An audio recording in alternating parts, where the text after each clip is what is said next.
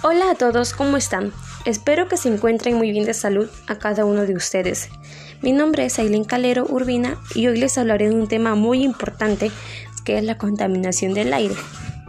La contaminación del aire viene a ser una mezcla de partículas sólidas y gases en el aire por compuestos químicos de las fábricas, polvo, polen, humo de los carros o cualquier otro tipo de transporte. Y lo principal, por la quema de basura.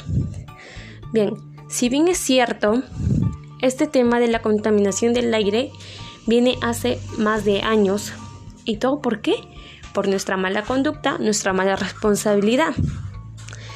Porque nosotros no tomamos conciencia de lo que está pasando en nuestro planeta y seguimos con estas malas consecuencias.